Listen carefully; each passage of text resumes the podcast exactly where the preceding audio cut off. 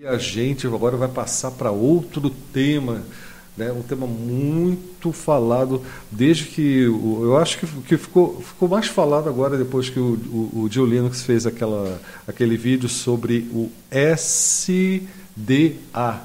Né? Acho que foi assim que ele chamou.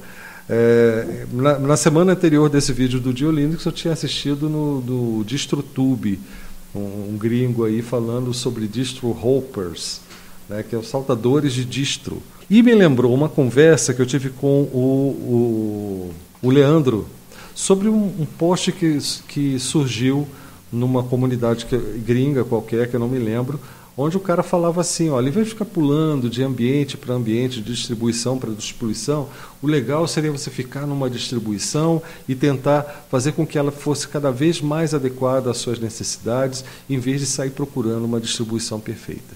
E, e a gente discutiu muito sobre isso, porque, para quem não sabe, e, e, e já é difícil não saber essa altura, o que acontece é que eu, pessoalmente, eu só usei três distribuições na vida. Tá? E eu já uso Linux desde 2002, vamos dizer assim, exclusivamente depois de 2005, mas é, desde 2002 já estava brincando com Linux e na época foi o Kurumin. Em seguida, lá naquela época dos CDs do Ubuntu, já falei sobre isso algumas vezes, eu comecei a usar o Ubuntu e fiquei nele exclusivamente até 2010, foram cinco anos. É, aí depois eu, eu desgostei do Ubuntu por várias coisas. É, talvez seja um ótimo tema até para os podcasts, porque que eu não gosto do Ubuntu e não gosto mesmo.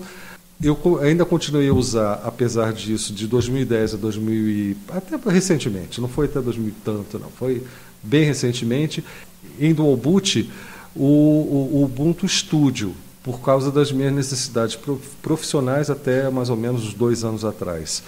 E depois, de, mas durante todo esse período de 2011, 2012 até hoje, eu estou com o Debian como meu sistema principal e não abro, tá? Em relação ao ambiente de trabalho, eu também só uso três. Tá? Eu uso o XFCE quando eu quero facilidade, eu preciso da instalação rápida e pronta para sair usando. Se eu quero brincar e, e usar, eu uso o OpenBox.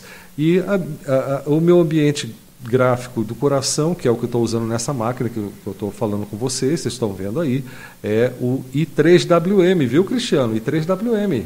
Essa é, é, essa é minha experiência.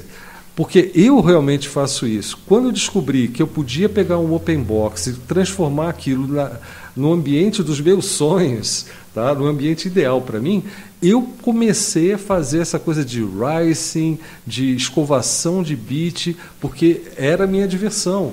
E eu acabei basicamente me especializando disso, nisso, e é sobre isso que fala basicamente o nosso canal. Né? É claro que a gente está indo para outros assuntos, mas é sobre isso que fala no nosso canal. Então, eu realmente adotei essa, essa estratégia, né?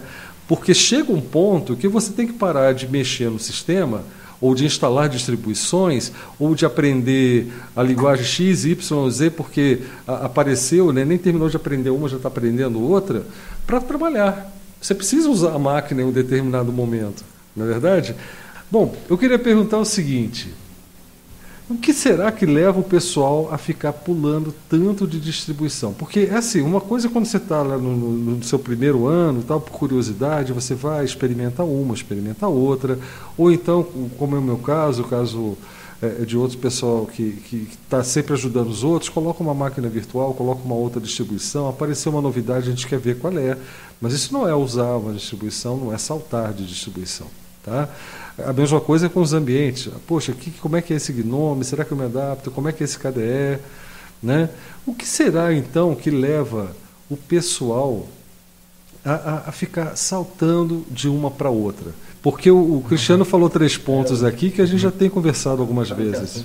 Primeiro, é, a insatisfação de quem está chegando no Linux, né, é, que tenta procurar alguma coisa que seja parecida com o Windows. Então, essa insatisfação que seria ah, procurar no Linux aquilo que se já sabia fazer no Windows. Tá? Eu lembro que quando eu comecei, eu estava fazendo web, isso foi bem no começo do desenvolvimento web, eu queria alguma forma de visualizar os meus trabalhos lá naquele maldito Internet Explorer. E como é que eu fazia o Internet Explorer rodar no Linux? Isso aí foi, uma, foi um sofrimento meu na época. Né? Cheguei a ficar revoltado com o Linux, porque como que não roda isso aqui? Mas, enfim, superada essa fase, enfim, não preciso mais desse Internet Explorer. A outra questão é que sem você se dedicar algum tempo, sem você dedicar algum tempo à, à, à distribuição que, que você está trabalhando, né, fica difícil você entender é, é, o, o, básico até do próprio, do próprio uso do Linux.